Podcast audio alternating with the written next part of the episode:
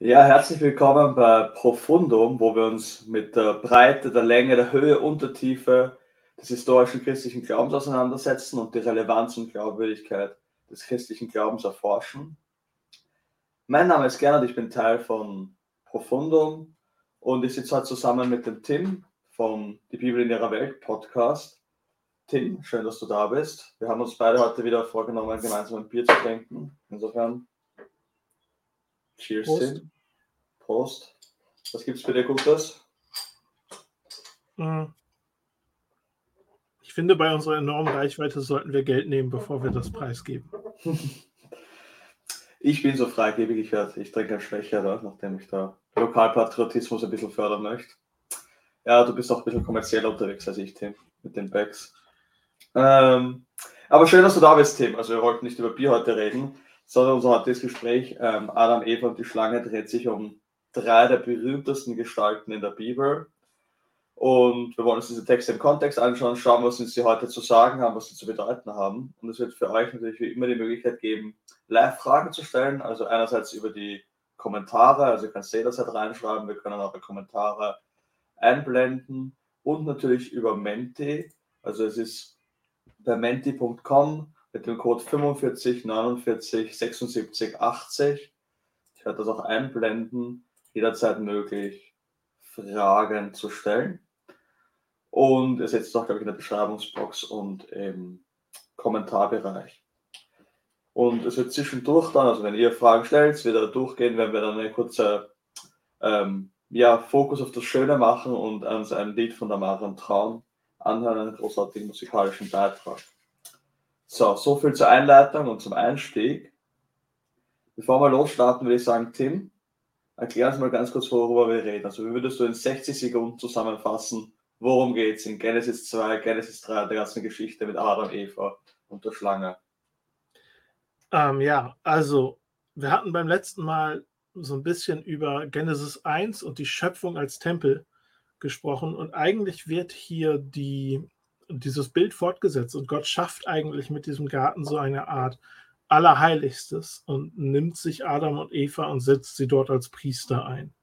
Und sie sollten ähnlich, äh, wie wir das auch in Genesis 1 schon gesehen haben, ähm, sollten sie dort weiter diese Arbeit machen, Gott, Gott seine Gegenwart zu vermitteln, seine Herrschaft auszuüben. Der Adam kriegt den Job, die ganzen Tiere zu benennen. Ähm, und das geht aber schief. Es kommt diese Schlange, die also hinterfragt, ob das alles so eine gute Idee ist von Gott, wie er das da äh, aufgebaut hat. Und sie bringt die beiden dazu, ähm, von dieser Frucht zu essen.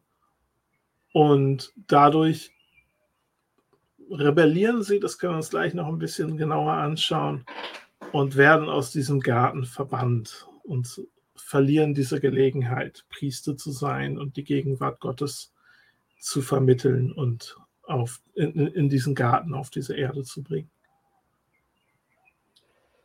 Das ist schon paar spannende Konzepte genannt. Ähm, Priester, Gelegenheit, Aufgabe. Ein bisschen war so ein Anklang, fand ich, von, von Hiob da drinnen, also diese Herausforderung ähm, von der Schlange. Starten wir mal damit. Ähm, das sind ja, also Adam und Eva sind ja extrem wichtig, die kommen nur in der Kinderbibel vor, jetzt ziehen sie ja wirklich durch die ganze durch die ganze Bibel hindurch. Warum, oder was würdest du sagen, warum sind die beiden relevant und was sagen die beiden, also was, für, was lernen wir durch die beiden über unser Verständnis davon, was der Mensch ist, wer Mann und Frau sind, was, wir, was unsere Aufgabe ist? Mhm. Genau, also die, beiden sind ein sehr interessanter Fall, mm, weil es gibt schon Hinweise in dem Text darauf, dass jetzt ein antiker Leser gedacht hätte, hey, das sind wirklich historische Figuren, die gab es mal wirklich. Ja, gerade, dass sie auch in Stammbäume eingebaut werden und so weiter. Ähm, aber wenn man sich den Text anschaut, dann ist es so, dass sie scheinbar auch irgendwo repräsentativ für die ganze Menschheit stehen. Also Adam wird an vielen Stellen als Ha-Adam bezeichnet. Das ist also mit dem Artikel im Hebräischen. Ähm, und das macht man eigentlich mit einem Namen nicht. Aber Adam heißt Mensch. Das heißt also, man müsste sagen, der Mensch, und dann könnte man fast überlegen, die Menschheit. Ähm, und das bedeutet, letzten Endes sind Adam und Eva werden schon als Individuen präsentiert, aber sie stehen auch repräsentativ für die gesamte Menschheit, für uns alle. Also es sind sowohl historische Personen als auch ähm, etwas Größeres. Es geht hier nicht, um, nicht nur um was um historische Personen, sondern es geht hier um was viel, viel, viel Größeres, was uns vielleicht so ein, ein Archetyp ähm, für die genau. Menschheit steht. Und wenn die beiden Archetypen sind, ähm, was sagt das dann über uns Menschen? Also was lernen wir von dem Text über, über die Menschheit? Du hast das Wort Priester schon mal erwähnt zum Beispiel. Mhm. Genau, also sie werden beide in eine priesterliche Rolle getan und der Priester ist natürlich also jemand, der, der vermittelt, der für mhm. die Gemeinschaft vor Gott tritt, der für Gott vor die Gemeinschaft tritt. Ähm, und natürlich ist es besonders interessant ähm, im Alten Testament, dass hier Eva in diese Rolle mit reingenommen wird, weil das haben wir sonst im Alten Testament nicht. Wir haben eigentlich nur männliche Priester. Hm, aber es sieht tatsächlich so aus, würde ich sagen, dass Eva hier nicht nur eine Assistentin ist. Also es wird dieses Wort eine Hilfe für Adam genommen, aber dieses Wort Hilfe bedeutet jetzt nicht unbedingt eine Unterordnung, denn auch Gott kann Hilfe sein. Also hm. dasselbe Wort wird auch für Gott verwendet. Dann spricht es von einer Hilfe, die ihm entspricht. Ähm, Genau, also da kann man sehr überlegen, wie stehen die beiden zueinander. Ich denke, man könnte durchaus sagen, auf Augenhöhe. Ähm, aber völlig unabhängig davon, wie man es sagt, müssen wir uns damit auseinandersetzen, dass wir hier eine Frau in einer priesterlichen Rolle haben. Ob sie jetzt untergeordnet ist dabei oder nicht, sie, sie ist auf jeden Fall in dieser Rolle beteiligt. Also würdest du sagen, dass der Text eine sehr hohe Stellung der Frau zuweist, also eine gleichrangige Stellung, also jetzt in deinem, deiner Leseart, von dem du sagen, Mann und Frau werden da als gleichrangig in einer hohen Stellung dargestellt. Genau, also das hatten wir ja in Genesis 1 schon. Beide gleichermaßen im Ebenbild Gottes, was ja auch diese priesterliche äh, Turnierung hat. Ich kann das jetzt nicht am Text beweisen, aber wenn ich mich entscheiden müsste, dann würde ich sagen, ich vermute, es ist so. Jetzt kann ich das natürlich challengen, Tim, ähm, und sagen, die Frau wird irgendwie so als Nebenprodukt des Mannes dargestellt in dem Text. Ähm, so aus der Rippe rausgenommen, Hilfsprodukt quasi. Ähm, wie würdest du die Challenge beantworten? Ja, gut, also aus der Rippe rausgenommen ist natürlich, da muss man sich diese Passage auch genauer mal anschauen und ähm, sowohl das Wort für den tiefen Schlaf, was bei Adam genannt wird, also wir haben ja diese Geschichte davon, dass es heißt, Adam fällt in einen tiefen Schlaf und dann nimmt Gott die Rippe raus. So sagen es die meisten Übersetzungen.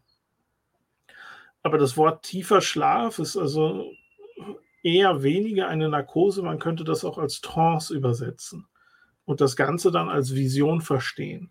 Weil auch das Wort Rippe heißt eigentlich Seite, wie, wie die eine Hälfte. Und das heißt also, wir haben hier eine Vision, wo Adam auf der Suche war nach einem Helfer, ein Helfer für diese priesterliche Aufgabe. Ähm, man hat sich all die Tiere angeschaut und gesagt, okay, die taugen nicht. Und als Antwort auf diese Suche dann diese Vision und Gott sagt, hey, die andere Hälfte bei diesem Job ist die Frau. Adam wacht auf und Gott bringt Eva zu ihm. Was, was würdest du jetzt sagen, Tim, heißt das für unser,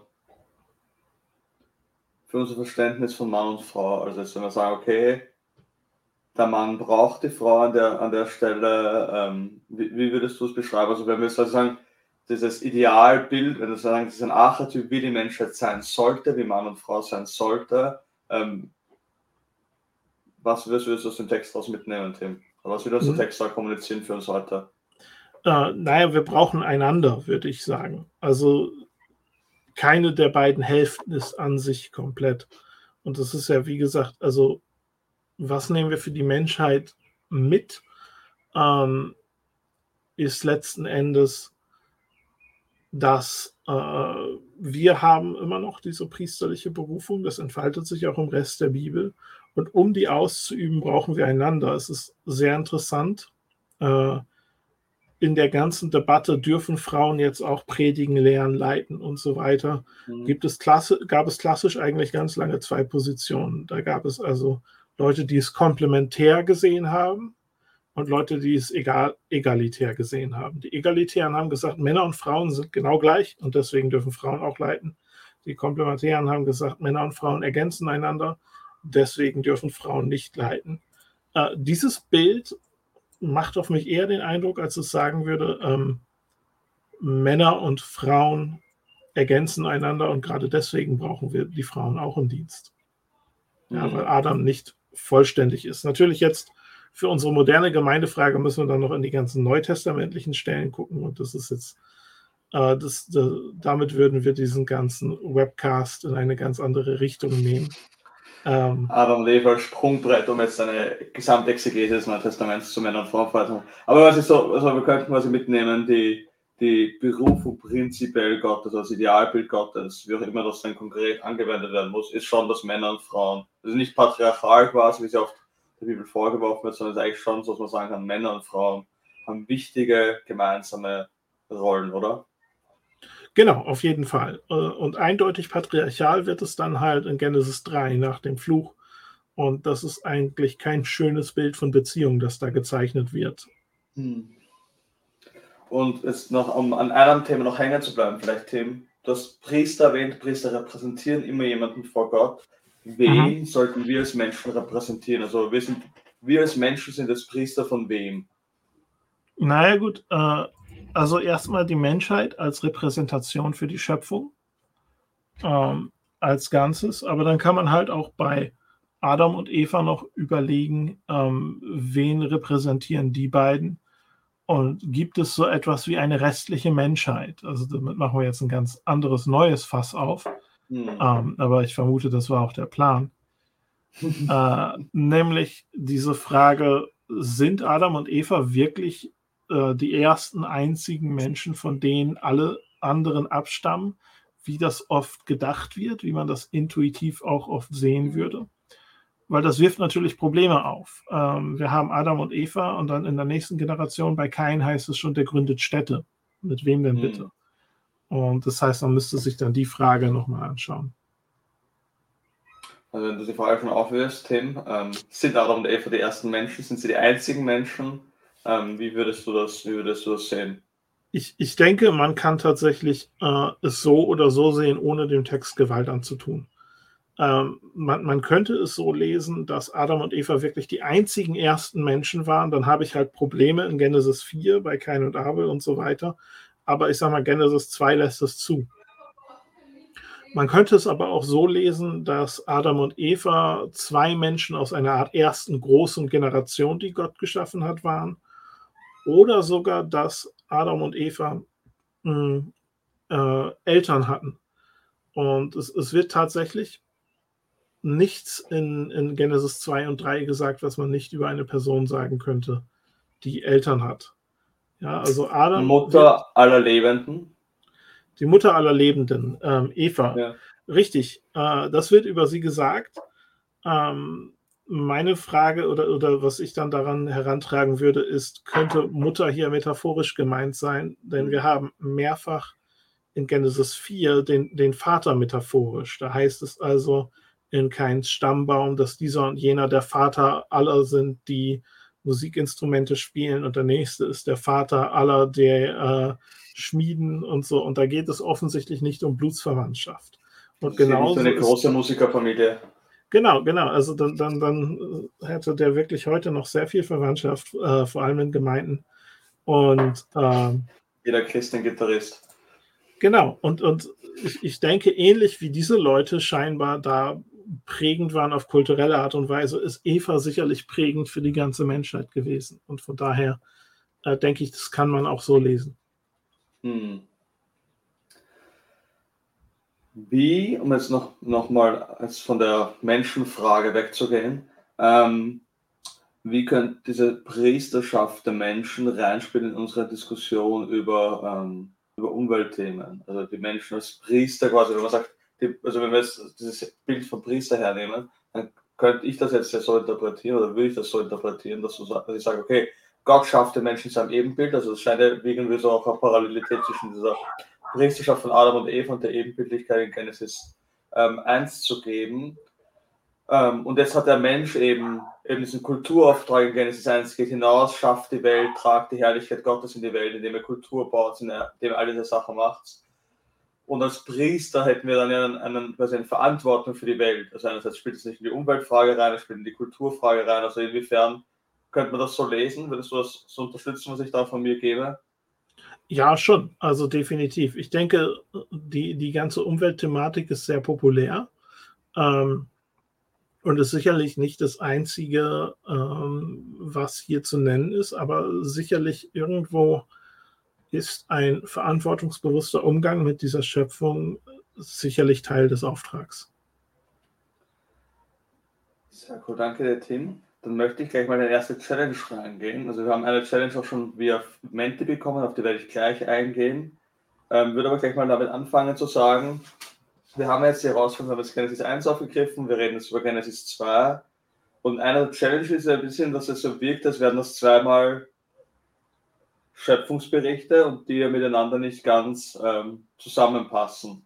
Also ich kann mich erinnern, wie ich katholischen Religionsunterricht als Kind gehabt habe, hat uns unsere Religionslehrerin erklärt, ja, da gab es halt zwei Schöpfungsmythen, die irgendwie herumgeschwirrt sind bei den Israeliten und diese Schöpfungsmythen sind halt herumgeschwirrt bei den Israeliten und irgendwann im babylonischen Exil hat man dann halt die Texte zusammengeschusst, man wollte keiner von den beiden Texten wegwerfen, also hat man die irgendwie zusammengestoppelt, aber sie sind halt so ähm, ja, schlecht editiert zusammengetragen. Ähnliches hört man ja auch auf der Uni. Wie würdest du das sehen, Tim? Würdest du sagen, das sind widersprüchliche Texte? Ergänzen sich diese Texte? Lassen sich die schön als Einheit lesen? Wie würdest du das betrachten? Mhm. Also es ist ja schon so, dass wenn man es einfach mal liest und sich einfach anguckt, in welcher Reihenfolge wird was geschaffen, dann kann man darin schon kleine Widersprüche sehen. Wobei ich sagen würde, das ist eher in unwichtigeren Details. Ähm, aber ich glaube, viele thematische Punkte haben wir auch schon angesprochen. Es ist so, wir haben also einen Schöpfungsbericht mit diesem Fokus der Mensch als Vermittler zwischen Gott und Schöpfung. Das wird hier genau weitergeführt, äh, detailliert, konkretisiert. Und hier wird eigentlich die Geschichte erzählt, wie dieser Job für die Menschheit dann gelaufen ist. Von daher würde ich sagen, von den großen Thematiken her passt es gut.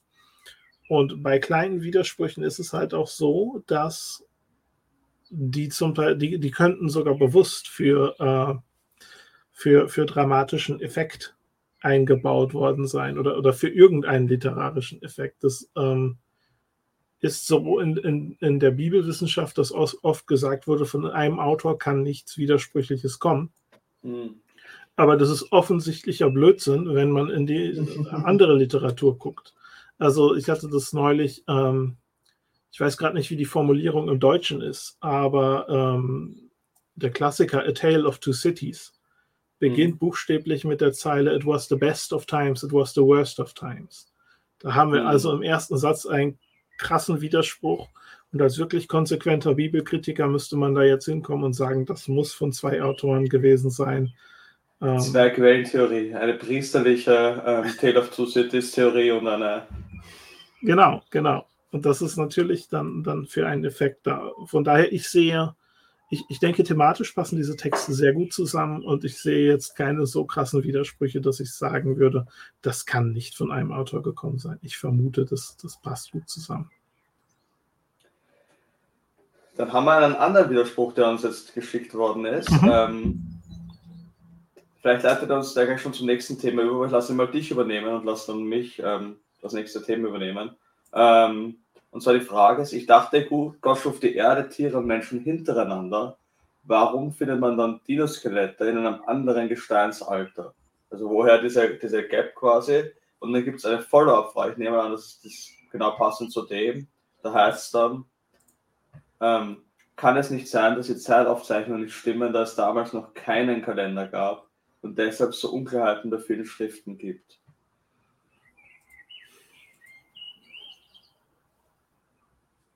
Ich bin mir nicht sicher, dass ich die Frage ganz richtig erfasse. Ähm, also, es wirkt ja so, wenn ich, wenn, ich, wenn, ich das richtig, wenn ich das richtig verstanden habe, wenn nicht, ähm, bitte noch eine Follow-up-Frage stellen. Aber dass man ähm, im Text wirkt das so, als wären Menschen und Tiere relativ in einem kurzen Zyklus geschaffen. Also sechs Tage zum Beispiel oder am selben Tag ja sogar Menschen und Tiere. Wenn wir aber dann ähm, und da sind wir vielleicht schon in der Evolutionsfrage drinnen, das evolutionär betrachten, dann ist es ja so, dass es da riesen Divergenzen gibt. Also rein evolutionär Hominide, also die Urmenschen, von denen spricht man frühestens mit ein paar hunderttausend Jahren, ähm, während man ja bei Dinosauriern von mehreren hundert Millionen Jahren spricht. Mhm, ja, ja. Die Frage ist dann, wie, woher kommt diese Differenz da hinein? Also ich, ich denke, man muss sich bewusst sein, dass Genesis 1 erzählt die Geschichte davon, wie Gott ein, eine chaotische Erde geordnet hat. Und wer, dieses Chaos wird beschrieben als Tohu Wabohu. Ähm, und wie dieses Tohu Wabohu aussah und äh, was da so alles drin rumgelaufen ist, das wissen wir gar nicht. Ähm, es geht auch gar nicht, es ist nicht wirklich ein Interesse in diesem Text daran, eine Geschichte der Biologie zu geben. Der Punkt an Genesis 1 ist, dass es vorher war die Erde im Chaos und es war kein Lebensraum, in dem Menschen hätten überleben können. Und im Nachhinein ist es ein Lebensraum, in dem Menschen leben können. Und äh, in, in, in dem Sinne würde ich nicht sagen, der Text will uns wirklich helfen, die Dinosaurier einzuordnen oder eine genaue Reihenfolge zu kriegen, wann die Tiere erschaffen worden sind. Ähm, genau. Vielleicht, wenn ich das gleich überleite zu unserem, zu unserem Thema mit Evolution, ähm, dann würde ich ja dann nochmal einen, einen Schritt auf das Thema zugehen, Tim, von, von der Evolutionsperspektive her. Also rein evolutionär ist, nehmen wir die Texte Genesis 1 und 2 her. Da haben wir das Problem, dass es in das, im Standardverständnis von Evolution gibt es keinen Zeitpunkt, wo zwei Menschen existiert haben nur. Das gibt, ich glaube, die Minimumzahl sind 10.000, mhm. was, man, was man so schätzt. Das sind nicht immer Schätzungen, sind, ich bin absolut viele, viele Dinge, aber Biologe ist keine dieser Sachen. Ich berufe mich da auf ein Buch zum Beispiel, ähm, nennt sich Evolution and the Fall. Das ist ein ganz, ganz spannendes Buch, kann ich sehr empfehlen. Also die Standardtheorie ist, dass es niemals unter 10.000 Menschen gibt, also einen größeren Haufen Menschen gegeben hat.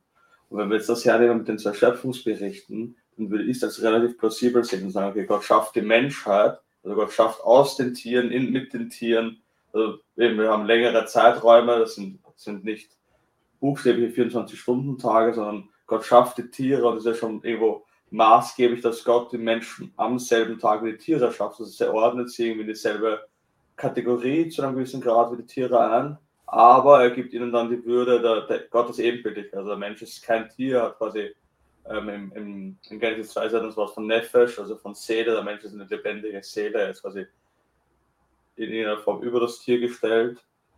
Und an dem Punkt finde ich es ganz spannend, also das ist das, was ich ganz, ganz viel zum Thema Evolution lese. Und das passt irgendwie für mich ganz, ganz stark mit dem zusammen, was du gesagt hast bis jetzt, Tim. Also du hast quasi den, den Mensch, ähm, das Menschen in Genesis 1, also viele, viele Menschen, also wird ja auch im Plural angesprochen, die Menschheit. Und dann hast du in Genesis 2, die auserwählt werden als Priester über die Menschheit, also als Repräsentanten, also ähnlich so wie Christus ja quasi für die Kirche der Repräsentant sind. Wir sind als Christen alle in Christus, so sind wir als Menschheit in Adam. Ähm, Adam und Eva sind auserwählt, quasi diese priesterliche Funktion zu bringen in, in die Welt. Also Leben in die Welt zu bringen. Also der Garten Eden umfasst ja auch nicht die ganze Welt, würde ich jetzt behaupten, einmal Tim, wie du sehen würdest. Also die Welt als Tempel ist ja auch nicht, also was wir letztes Mal hatten, umfasst ja nicht die ganze Welt, sondern umfasst einen kleinen Garten. Und dann hat die Menschheit diesen Auftrag, diesen Tempel oder diesen, diesen, diesen Garten in die ganze Welt zu bringen, diese Herrlichkeit Gottes in die ganze Welt zu tragen. Also mhm. Adam und Eva quasi als Priester, die von Gott direkt empfangen. Also Adam und, Adam und Eva haben eine intime Beziehung mit Gott und sollen diese intime Beziehung mit Gott den anderen Menschen bringen ähm, und in die Welt bringen. Also die Menschheit wird quasi in die Wege Gottes eingeführt, in diese Beziehung mit Gott hineingeführt durch diese priesterliche Funktion und die Menschheit in ihrer priesterlichen Funktion wiederum in die Welt.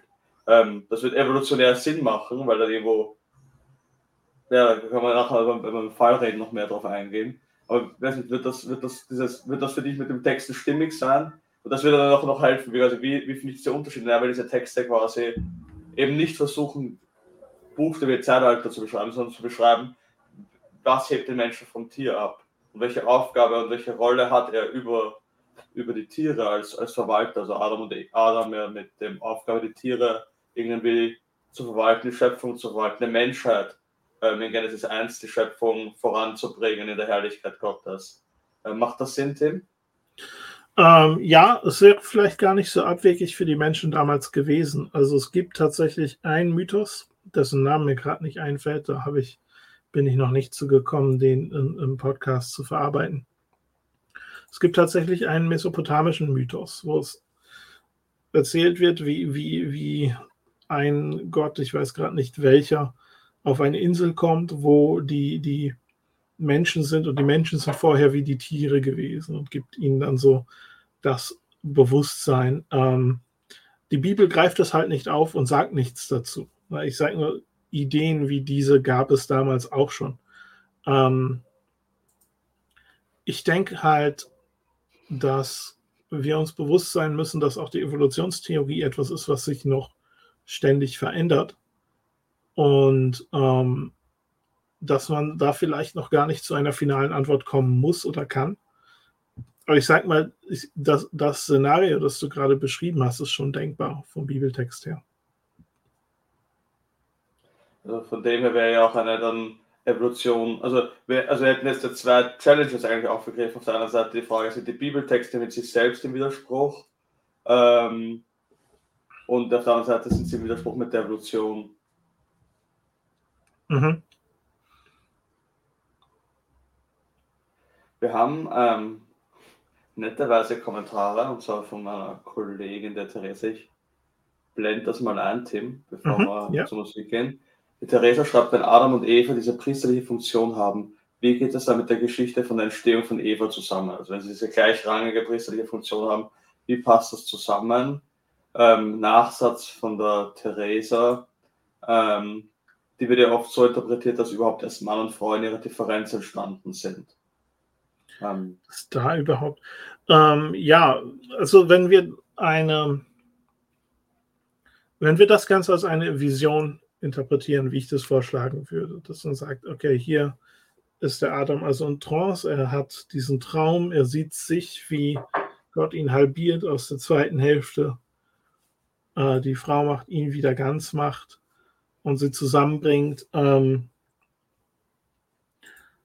und dann wird Eva zu ihm gebracht und wird, dann, dann ist es hier kein Schöpfungsakt. Dann werden hier nicht Mann und Frau ähm, in ihren Unterschieden entstanden. Aber wir hatten das ja in Genesis 1 schon. Was heißt, im Ebenbild Gottes schuf er sie als Mann und Frau. Dort wird hier schon eine Unterscheidung gemacht. Äh, schuf er sie. Das heißt, in diesem Fall würde dieser Traum nicht die Unterschiede zwischen Mann und Frau schaffen. Aber dieser Traum würde deutlich machen, es gibt Unterschiede und wir brauchen beide in diesem priesterlichen Dienst. Könnte man das vielleicht als, als Kritik lesen, Tim, an einem, sag ich mal, also wir, wir befinden uns ja in diesen Texten im, im Nahen Osten des, sagen wir mal, zweiten Jahrtausends vor Christus oder haben immer zwischen 1000 und 1500 vor Christus oder von mir aus 500 vor Christus, wann auch immer wir uns befinden bei den bestehenden Texten. Ähm, ich denke eher 1000 bis 1500. Ich bin, ich bin auch auf deiner Seite, Tim. Aber wir befinden uns quasi in einer ganz anderen Welt und diese Welt ist signifikant patriarchaler als unsere Welt.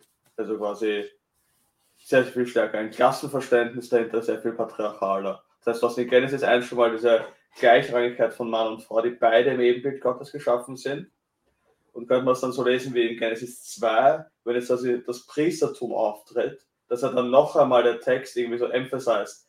Der Adam alleine geht nicht. Es geht nicht, dass nur der Adam diese Priesterfunktion ausführt. Es braucht Adam und Eva, es braucht Mann und Frau. Deswegen diese Vision quasi als Zusatz zu sagen, hey, jetzt, jetzt also vielleicht, falls ihr es noch nicht verstanden habt, auch Genesis 1, Genesis 2, haben wir, doch, haben wir euch das nochmal rein. Es braucht beide. Also der Text nimmt sich irgendwie so, also würde sich der Text nochmal Zeit und sagen, hey, falls ihr das drüber gelesen habt, mit all eurem Verständnis vom, vom Nahen Osten, vom Patriarchat, Mann und Frau, beide sind gebraucht in dieser priesterlichen Funktion. Das ist diese Vision dann nochmal von, hey, ihr seid von derselben, vom selben Natur. Also wenn man es irgendwie scholastisch denken würde in Essenzen, wenn man sagen, die Essenz von Mann und Frau ist dieselbe. Es gibt nicht eine untergeordnete Essenz von der Frau, weil die Frau aus derselben ähm, Esse, aus derselben ähm, Seins, Sein wie der Mann gemacht ist. Wird das Sinn machen, Tim? Ähm, ja, das macht schon Sinn. Also ich denke, da ist schon eine Kritik an äh, dieser Denkensweise, Lebensweise. Ich habe dann aber, wenn ich das höre, immer auch ein bisschen das Bedürfnis unserer Vorfahren ein wenig in Schutz zu nehmen. Denn ich sage mal, Gleichstellung, wie wir sie heute leben, war damals einfach aus pragmatischen Gründen gar nicht möglich. Ähm, einfach weil Männer und Frauen andere biologische Funktionen haben, äh, auch einfach andere körperliche Attribute und das Leben halt damals ein Überlebenskampf war für die allermeisten Menschen, wenn du nicht zu den Wohlhabendsten gehörtest und selbst dann äh, war es hart. Und ähm, das heißt, ich denke, hier ist, hier ist schon eine Kritik drin. Ähm, auf der anderen Seite denke ich, dass das wir, wir sind eigentlich unglaublich privilegiert heutzutage, dass wir äh, den, den, den Wohlstand und die Technologie haben, dass wir in so einer äh, Gleichheit überhaupt leben können. Ich habe, äh, vielleicht ist das, ist das noch, weil du gerade den, den Überlebenskampf erwähnt hast. Ich habe vorhin nochmal die Bekenntnisse bezüglich Adam und Eva ein bisschen durchgeblättert. Ich finde es jetzt ad hoc nicht in den Bekenntnissen von Augustinus. Ähm, aber ich bin vorher bei der Formulierung von ihm drüber gestolpert, wo er darüber schreibt, das, was er sieht in der Schöpfung, in den Schöpfungsberichten, ist das Primat der Schönheit.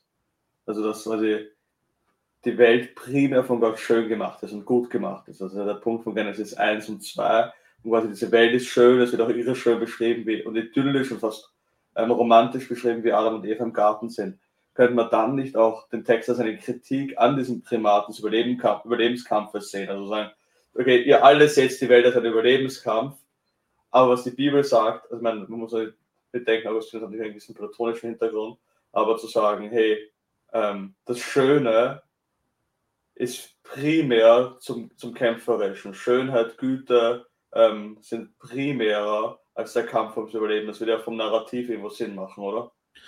Ähm, ja, natürlich. Es ist halt dann die Frage, inwieweit das pragmatisch umsetzbar war. Also wenn, wenn Hungersnot war, war halt Hungersnot. Ne? Ähm, und ich, ich denke halt, dass, das Leben zum Überlebenskampf wurde nach dem Sündenfall, wo ja auch gesagt wird, hey, im mhm. Schweiße deines Angesichts, Adam, sollst du dir dein Brot verdienen und der Boden äh, wird sich dir da eher widersetzen. Und ähm, ich, ich denke, dass uns das auch so eine gewisse Tragik vor Augen führen sollte, die, die mit diesem Sündenfall einhergeht. Sündenfall ist ein super Stichwort, Tim, weil das ist das, was wir jetzt dann ähm, weiteren exzessiv besprechen werden und da tief eintauchen werden. Bevor wir das tun, werden wir jetzt einen Musik-Act haben, und zwar von der Marian Traun und von Gabriel Almeida. Die Marian Traun ähm, ist freischaffende Künstlerin, Songwriterin im Bereich Pop, Jazz, Gospel, hat unterschiedliche musikalische Projekte. Also ihr findet, glaube ich, auch die ähm, Verlinkung zu ihr unten in der Beschreibungsbox. Und der Gabriel Almeida, der mit ihr ähm, Musik macht in dem, in dem Video, unterrichtet Gitarre, macht ebenfalls musikalische Projekte und kommt aus Brasilien. Also bevor wir jetzt so tief reingehen, jetzt noch in den Sündenfall und dann noch ähm, exzessiv diskutieren werden, würde ich sagen, genießen wir mal die Vision von der Marion Traun von Gabriel Almeida von Amazing Grace.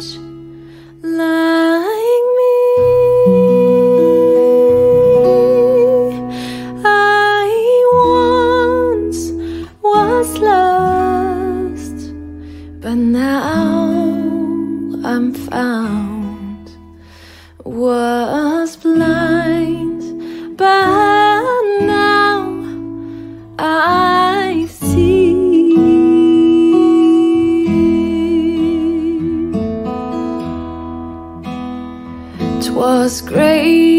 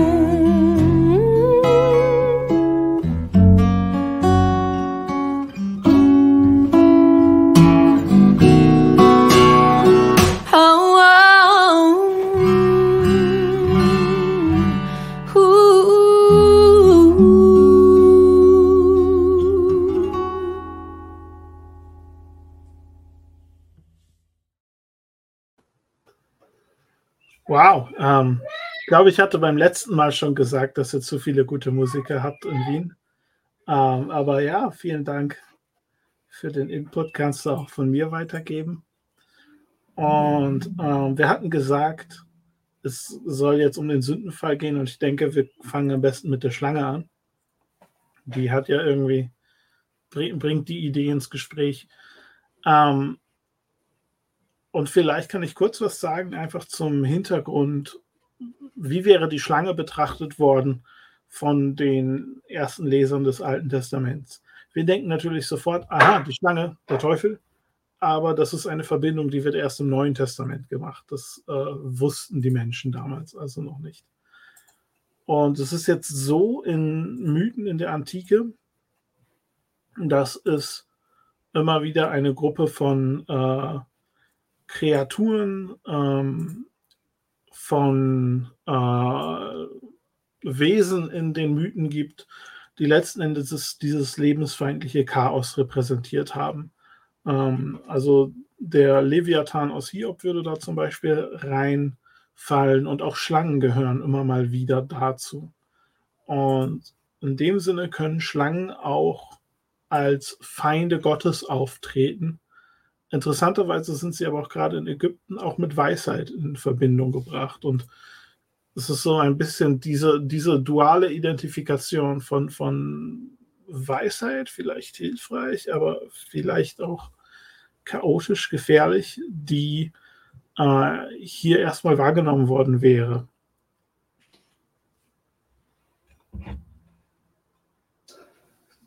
Danke dir, dir, Tim. Die Frage wird ja auch immer wird ja auch aufgeworfen. Also ist, ähm, wir haben exakt diese Frage bekommen im Mente. Also ist die Schlange der Teufel? Ist das personifizierte Böse? Das hast du gesagt, ja, das wird jetzt im Alten- im Neuen Testament aufgeworfen, noch nicht im Text selber. Ähm, Genau, das ist also, aber jetzt, also da, da wird das C.S. Lewis jetzt wahrscheinlich sagen, das ist jetzt nur eine Chronologie, das ist jetzt noch kein Argument. Ähm, ist, es, jetzt- ist es jetzt oder ist es nicht? Ähm, also ich denke, wenn wir jetzt nur diesen Text hätten und diese Schlange da, dann ist die Schlange nicht notwendigerweise böse. Diese Chaos-Kreaturen äh, laufen nicht unbedingt mit bösartiger Absicht rum, sondern es liegt einfach in ihrer Natur, Chaos zu bringen. Es könnte bösartig gemeint sein oder nicht. Aber wenn wir dann die Bibel als Ganzes nehmen und wie, sehen, wie sich das entwickelt und sich das äh, später, wie das später ausgelegt wird, dann würde ich ja schon sagen, es geht in diese Richtung. Die Schlange ist mit dem Satan identifiziert. Die Schlange personifiziert, symbolisiert irgendwo das Böse, das, was gegen Gott und seine Schöpfung steht. Dann würde ich gleich, Tim, diese, diese Einleitung von dir nehmen, um in eine weitere Frage zu kommen. Diesmal aber nicht von den Zuschauern, sondern von mir. Und zwar, wir haben im Vorfeld der Diskussion über Instagram gefragt gehabt, wer, woher diese Schlange kommt. Da würde ich jetzt gleich dich mal die Frage lesen lassen. Und zwar die Frage, die wir gestellt haben, war, woher kommt diese Schlange? Jetzt mache ich das mal ganz kurz auf bei Instagram. Das heißt, woher kommt diese Schlange? War die Frage, oder wer hat die Schlange in den Garten gegeben, eigentlich genauer? Und die Antwortmöglichkeiten, die wir den Zuschauern gegeben haben, war, waren, keine Ahnung, woher soll ich das wissen? Gott hat sie dorthin gegeben, der Teufel war es, oder die Schlange ist nicht im Garten. Ähm, Tim, wie würdest du einmal diese Frage beantworten? Ja, also die ganz sichere Antwort ist keine Ahnung, ähm, denn der Text sagt uns das nicht. Äh, und von daher kann ich es nicht genau wissen. Es ist aber sehr interessant, es wird im Text nirgendwo gesagt, dass, äh, dass die Schlange im Garten war. Und ähm, tatsächlich heißt es dann ja, Eva betrachtete die Frucht, aber dann ist die Schlange schon aus dem Bild. Das heißt, man könnte sich ja vorstellen, dass die, ähm, dass Eva der Schlange außerhalb des Gartens begegnet ist und sie sich dann am nächsten Tag erst die Frucht anschaut. Das ist durchaus möglich.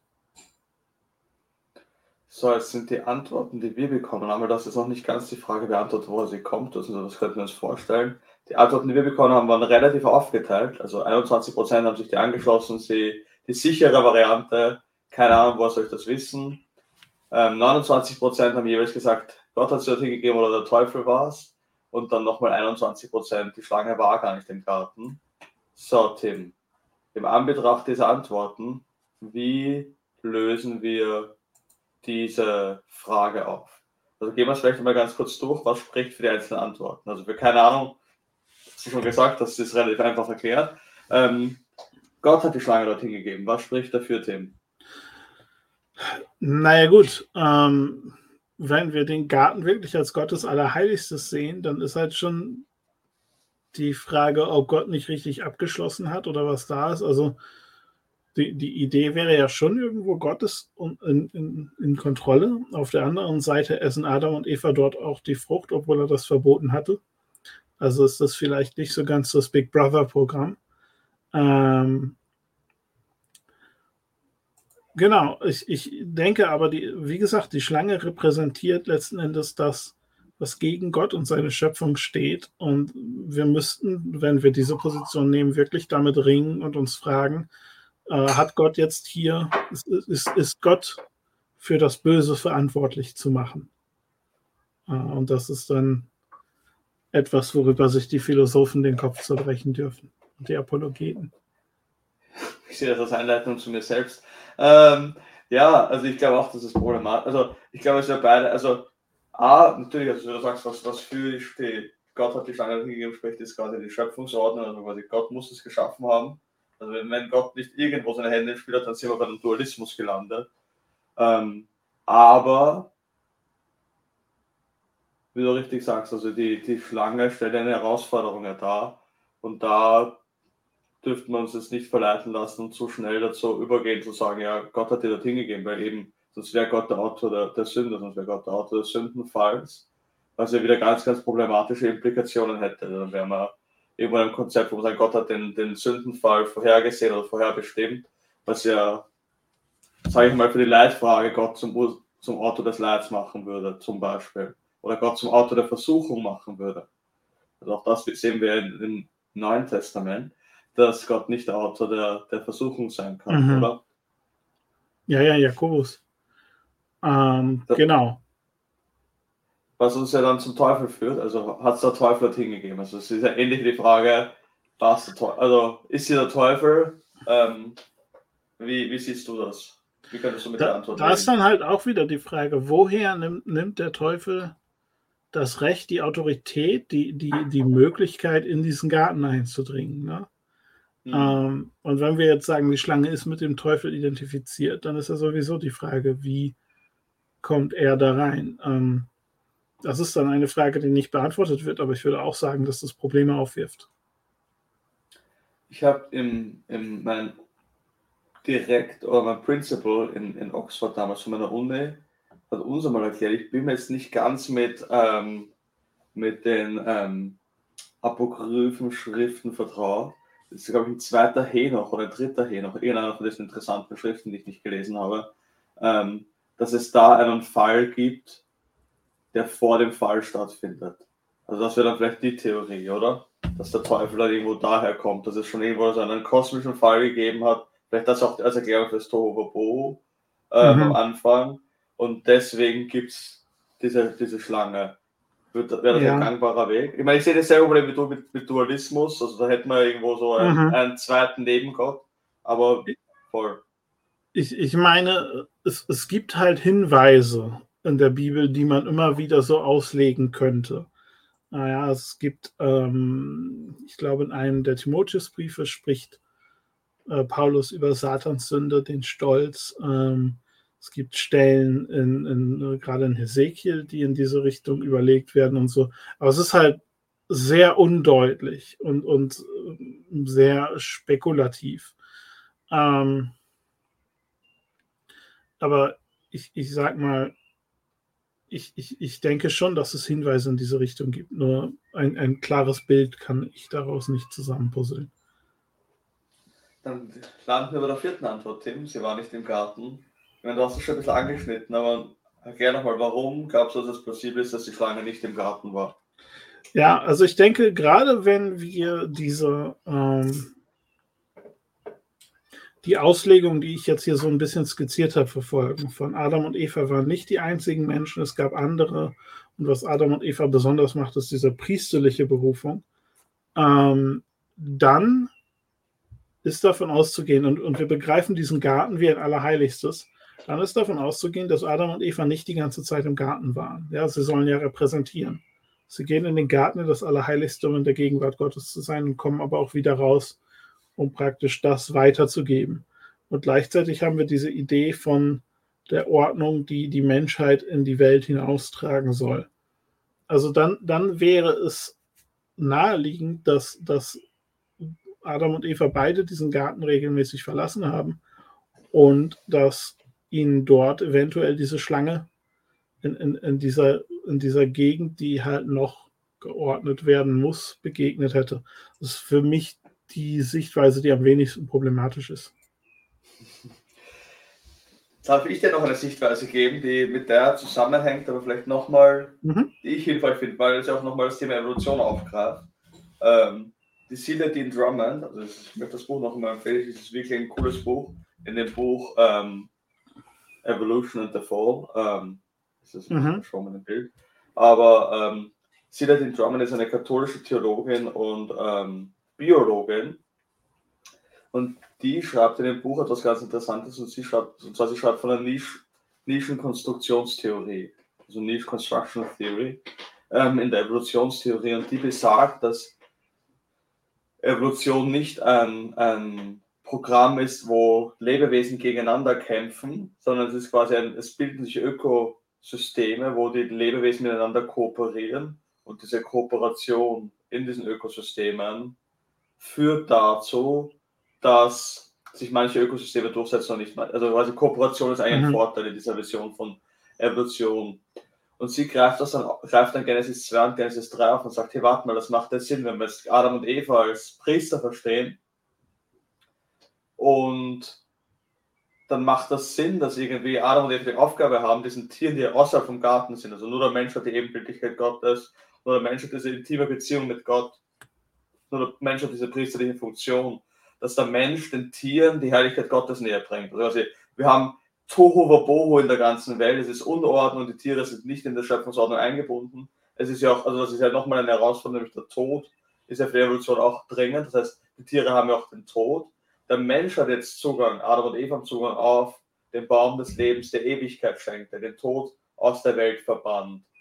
Ähm, der Mensch hat Zugang zu Gott, der Mensch ist in Beziehung mit Gott und jetzt soll er diese Beziehung zu den Tieren herrschen. Er sagt, das macht irgendwo Sinn, dass jetzt der Mensch in, in Adam und Eva, also sie sagt dann, das ist ja wie fast ein Echo in diese, in diese, in diese menschliche Urzeit hinein, Genesis 2 und Genesis 3, wo der Mensch diese intime Beziehung hat mit den Tieren.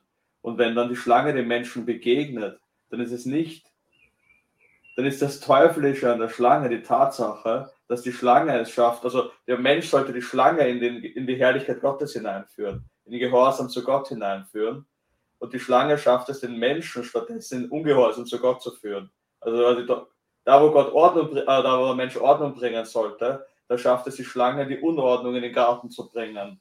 Mhm. Ähm, wie, was denkst du zu der Theorie? Ich, ich fand das extrem interessant, eben, weil es eben diese, diese ökologische Dimension irgendwo aufgreift, diese priesterliche Dimension aufgreift und für mich irgendwie so, ja, fast schon, wenn man oft das Gefühl hat, Leute greifen zu einer symbolischen Interpretation von Genesis 2 und 3 im Widerspruch zu einer, sage ich mal, historisch möglichen, dass wir diese Symbolik mit dem historisch Möglichen verknüpfen wieder an mhm. dem Punkt. Genau, das hatten wir ja auch beim letzten Mal schon gesagt. Also symbolisch und historisch ist nicht unbedingt ein Entweder-Oder. Äh, das ist ganz wichtig, dass wir uns das vor Augen halten. Ich denke, Adam und Eva selbst sind da auch ein gutes Beispiel für. Ähm, ich, ich muss das an einer Stelle, was du gesagt hast, korrigieren.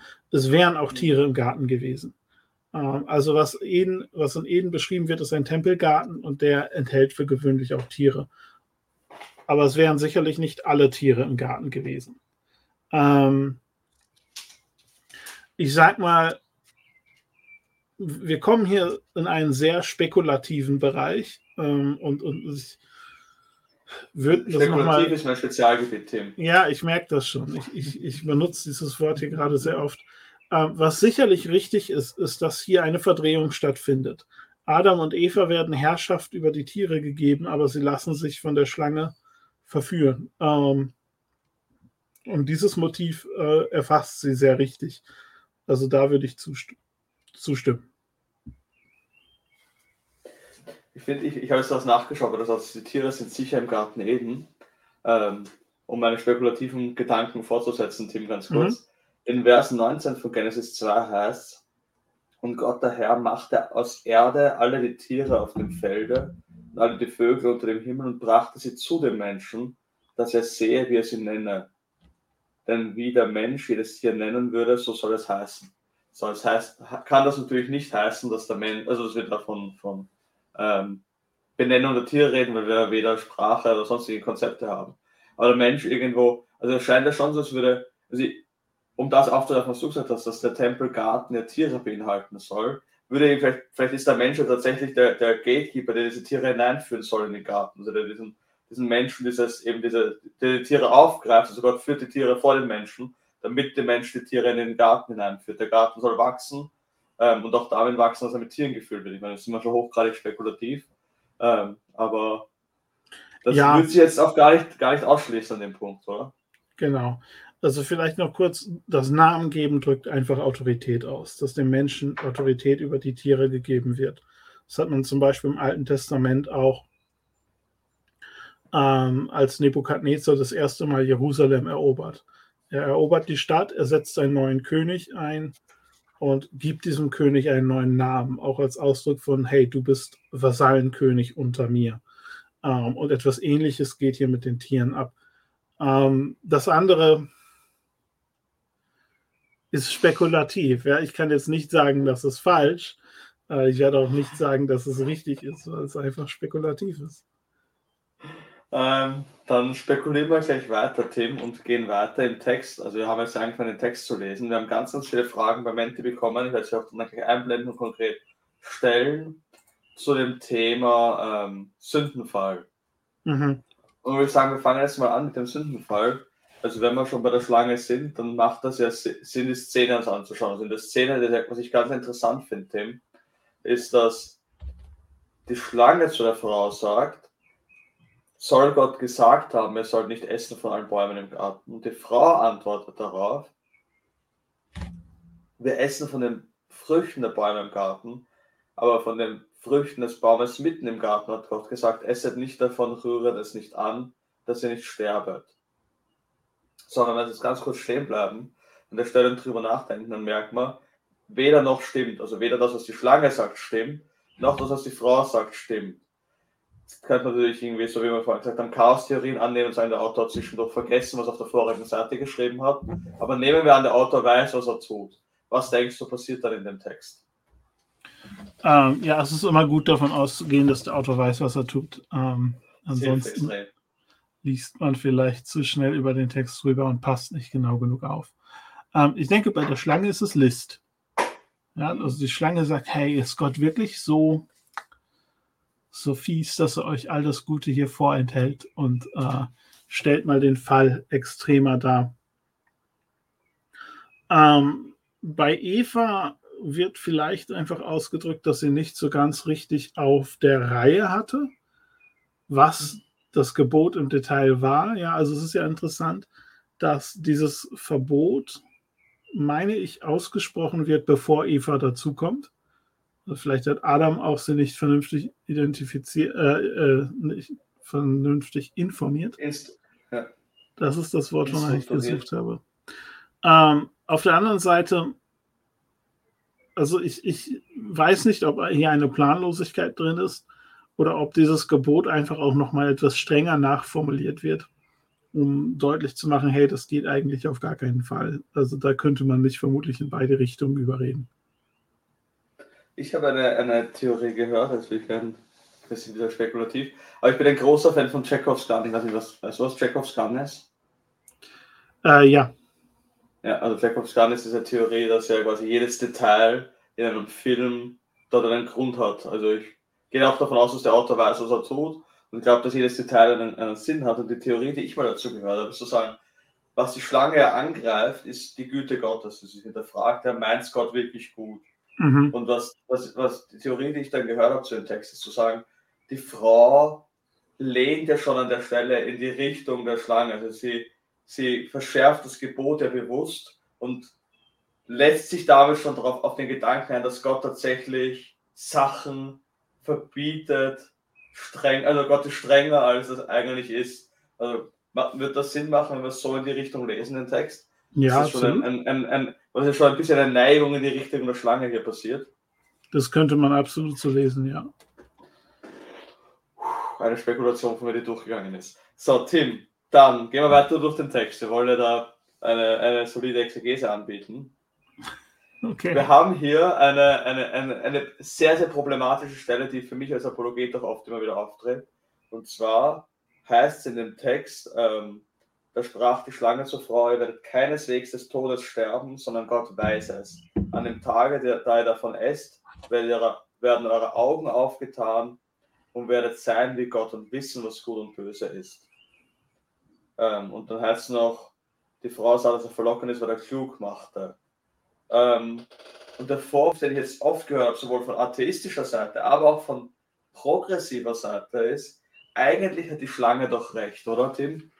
Also, sie, also einerseits ist es natürlich, sagen, sagen dann ähm, Atheisten oft, wenn ich mit ihnen rede, oder eben auch ähm, progressive Christen, wenn ich mit ihnen rede, naja, ist es nicht so, dass es ein problematisches Gottesbild ist, Gott hält hier den Menschen quasi bewusst dumm. Gott, der Mensch muss im Gehorsam sein und die Schlange ruft uns ja hier vor, also quasi so aller Aufklärung, habe mutig deines eigenen Verstandes zu bedienen. Befreie dich aus dieser Bevormundung Gottes. Ähm, denke selbst, werde klug. Was, was ist das für ein problematischer Gott, der uns da die Intelligenz vorenthält? Ähm, bist du auch im Team der Schlange oder würdest du das vielleicht als eine problematische Interpretation sehen? Glaubst du, dass Gott uns dumm halten möchte? Wie, wie siehst du das, Tim? Ich, ich habe kleine Probleme mit dieser Interpretation. Ähm, ich hätte es mir fast gedacht. Ich, ich, bin nicht im Team der Schlange. Ähm, ich denke, auf eine gewisse Art und Weise spricht das schon einen guten Punkt an. Ne? Die Schlange hat zumindest zu einem gewissen Grad hat sie recht. Na, ähm, also es wird nachher von Gott selbst gesagt, er ist so wie wir. Also die Menschen sind jetzt so wie wir. Ähm, was die Schlange natürlich nicht gesagt hat, ist, wie äh, ungesund das auf die Dauer ist. Also es sagt, ihr werdet keineswegs sterben. Adam und Eva sind nicht direkt gestorben, aber sie sind gestorben. ähm, Adam und Eva haben äh, die, die, die Frucht gegessen und äh, sind auf die Art und Weise so geworden wie, äh, wie Gott, aber sie sind auch aus der Gegenwart Gottes verbannt worden. Und es geht bei dem Fruchtessen und bei dieser Erkenntnis von Gut und Böse, ist die Idee nicht, Adam und Eva sind dumm und naiv und wollen jetzt selber denken lernen, sondern Adam und Eva waren Teil von diesem Projekt von Gott, Ordnung in den Kosmos zu bringen. Und die Idee war es, Gott ist die Quelle der Ordnung und Adam und Eva vermitteln diese Ordnung in den Kosmos. Und indem sie diese Frucht essen, machen sie sich selbst zur Quelle von Ordnung. Sie nehmen den Platz Gottes ein. Und damit, äh, ja, sagen sie, ich, wir, wir entscheiden selbst, was Ordnung und Chaos sein soll. Wir entscheiden selbst, was richtig und falsch sein soll. Laden damit natürlich aber auch das Gewicht dieser Welt auf ihre eigenen Schultern. Sie sind jetzt selbst dem Chaos ausgesetzt und müssen selbst damit umgehen. Ähm, und das bedeutet, die Alternative zum Fruchtessen ist nicht, sie bleiben dumm, sondern sie lernen Weisheit, sie lernen Ordnung, sie lernen das richtige Herrschen mit der Zeit von Gott. Und das ist so die eine Variante. Die andere ist es halt so dieses I did it my way. Ich, ich mhm. kann das selber, ich entscheide es alleine. Und, und das ist schiefgegangen. Und ich denke, ähm, wenn, wenn man sich das anschaut, also der, der, der tägliche Kampf der Menschheit gegen das Chaos ist etwas, was man sich sehr schön anschauen kann. Äh, wenn man mal drüber nachdenkt, das ganze Versicherungswesen baut darauf auf. Und wenn man dann mal einen Fall hat, dass man wirklich äh, Geld braucht und da eine Anfrage an die Versicherung macht, dann hat man noch das Chaos von dem Papierkram und dort auch wirklich an sein Geld zu kommen und so weiter. Und es gibt noch ganz viel, was man davon sagen könnte, aber ich halte diese, diese Thematik für hochrelevant und denke, die Geduld und die Demo zu haben, Weisheit von Gott zu lernen und sich all das zu ersparen, wäre vielleicht nicht schlecht gewesen. Hm. So viele Fragen, die ich noch hätte. Ähm, vielleicht greifen wir die auch noch auf, aber vielleicht äh, gehen wir in, in, die Fragen, die beim Menti reingekommen sind. sind genau, vielleicht findest Fragen, du ja deine Fragen auch da. Sachen gibt, vielleicht habe ich auch meine eigenen Fragen gestellt. Dann habe ich nicht. Ähm, so, jetzt haben wir da ein paar Fragen zum Sündenfall. Mhm. Und zwar, da gibt es mehrere, die in eine ähnliche Richtung gehen. Fangen wir mal an mit der, die noch nicht ganz in die Richtung geht. Ähm, aber die mal das von, die Diskussion von vorher und jetzt verknüpft und dann gehen wir in den Sündenfall rein. Also die Frage lautet, ist die Herrschaft des Mannes Fluch oder Schöpfungsordnung? Die Herrschaft des Mannes über die Frau? Ich nehme ist das an, gemeint? Ja. Ähm, ich würde das Fluch nennen. Also das ist sehr interessant. Diese, äh, dieses Kapitel oder die, dieser Abschnitt der Fluch über die Frau, wo es heißt, dein Verlangen wird nach ihm sein, aber er wird über dich herrschen. Hm. Und man könnte das lesen und denkt, die Frau sitzt da so verliebt und der Mann ist ganz fies. Äh, das Problem ist, dieses Wort Verlangen ist auch äh, ist, äh, wird nur noch ein einziges weiteres Mal im Alten Testament verwendet. Ähm, und das ist in Genesis 4, als Gott zu Kain sagt, die Sünde lauert an, de an deiner Tür und ihr Verlangen ist nach dir. Und auch wenn man ins, in, in, ins Griechische schaut, wie wird das äh, ins Griechische übersetzt, dann wird dort ein Wort verwendet, was jetzt nicht für irgendeine harmlose Verliebtheit, sondern eigentlich für eine sehr ungesunde Art vielleicht zu manipulieren, zu dominieren, zu beherrschen steht. Und das heißt, hier wird also ein Konflikt zwischen Mann und Frau gezeichnet, wo dann gesagt wird, der Mann wird am Ende in diesem Konflikt für gewöhnlich der Gewinner sein, äh, was, denke ich, bevor vor der Erfindung von Gentlemen auch äh, definitiv der Fall war, weil Männer im Schnitt einfach größer und stärker sind. Ähm, aber für diejenigen, die sagen, das ist Schöpfungsordnung, der Mann soll über die Frau herrschen, sage ich halt immer, ja, das steht halt aber auch drin, dass die Frau sich wehrt. Also dann mhm. aber auch bitte beides Schöpfungsordnung, ja. Also dann müsst ihr sagen, dieser Geschlechterkrieg ist von Gott so gewollt. Ähm, und das, das probieren meine Frau und ich in unserer Ehe so nicht aus. Verstehe jetzt nicht, warum, Tim. Das klingt ähm, relativ plausibel. Wir haben dann ganz, ganz viele Fragen Richtung Sünde. Mhm. Ähm, also eine geht Richtung Erbsünde, die nehmen wir heben noch auf, da gehen wir gleich noch hin. Aber die Frage ist, ähm, wer hat zuerst gesündigt, Eva oder Adam? Und im Nachgang vielleicht, ähm, wieso schreibt Paulus und Timotheus mit der Argumentation, dass zuerst Eva gesündigt hat und rechtfertigt so ein bisschen einen, un, eine unterschiedliche Stellung der Frau in der Gemeinde? Also das ist die Frage, wer hat zuerst gesündigt, Adam und Eva? Und dann der Nachsatz, hier gibt es ja ganz, ganz konkrete Auswirkungen im Neuen Testament, ähm, davon, je nachdem, wie wir die Frage beantworten. Wie würdest du das Thema angehen, Tim? Ich mache einmal kurz 1. Timotheus 2 auf. Ich will einmal einen Blick auf die Stelle werfen. Mhm. Das hilft immer.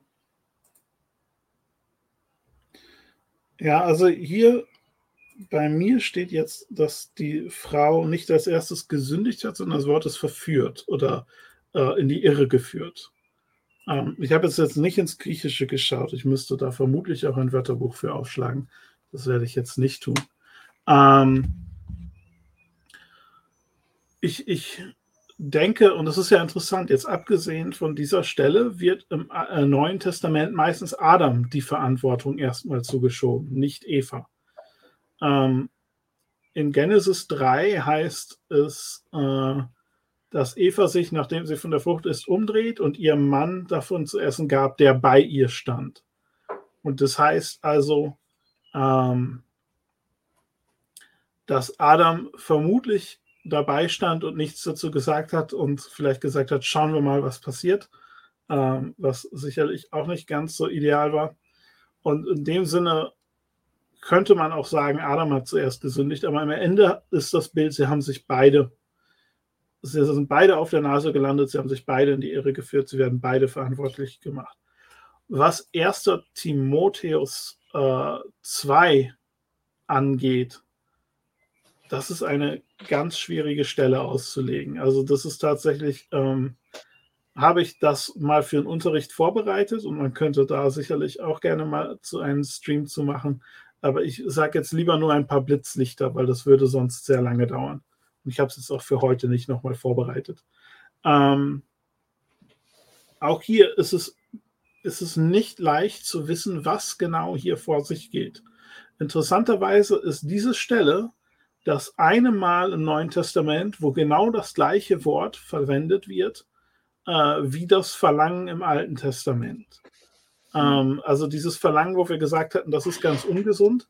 Und im Griechischen ist das ein Wort, das, ja, also das ist, ich erlaube es einer Frau nicht zu herrschen, wird dann hier oft übersetzt.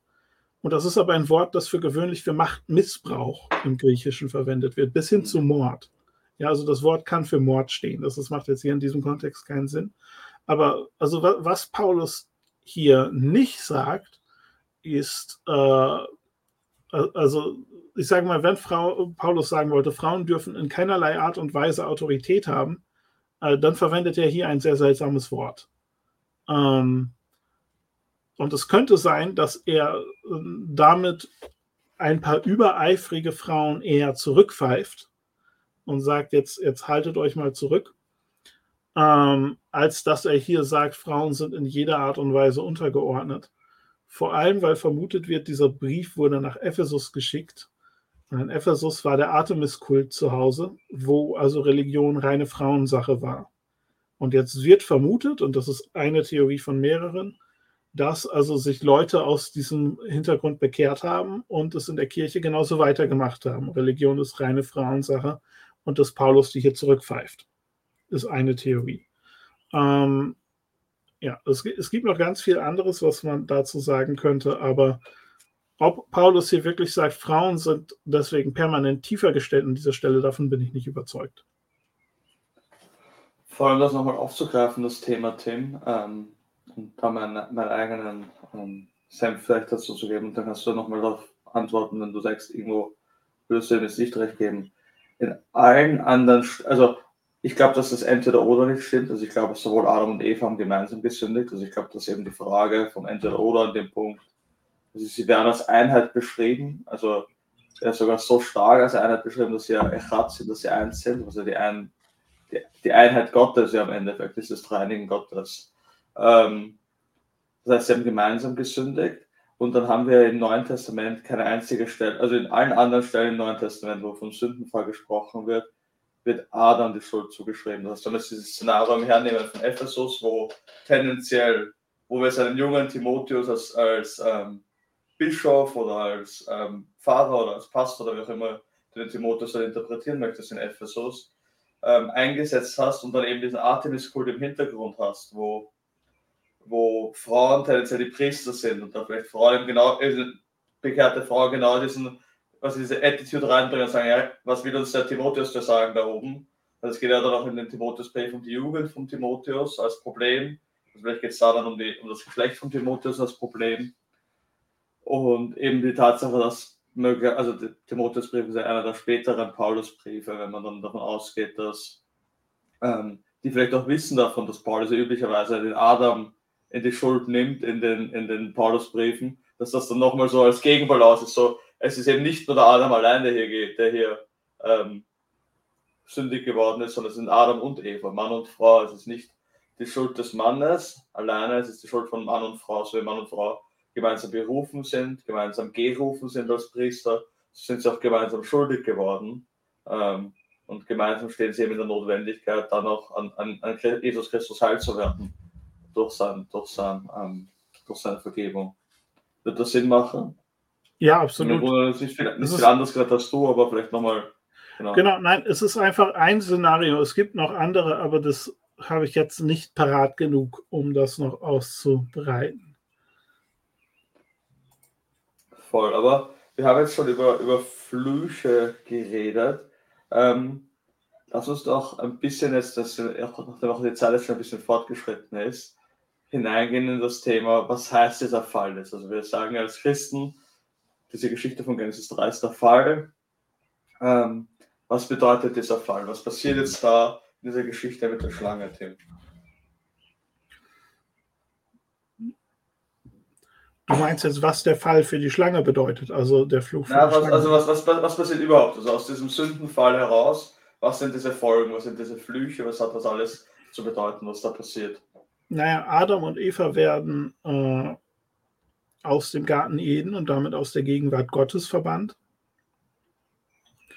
Und äh, essentiell beginnt damit so eins der, der, großen langen Themen, die sich durch die ganze Bibel ziehen. Und das ist die Suche vom Mensch nach Gott auf der einen Seite, aber auch von Gott nach dem Menschen auf der anderen Seite.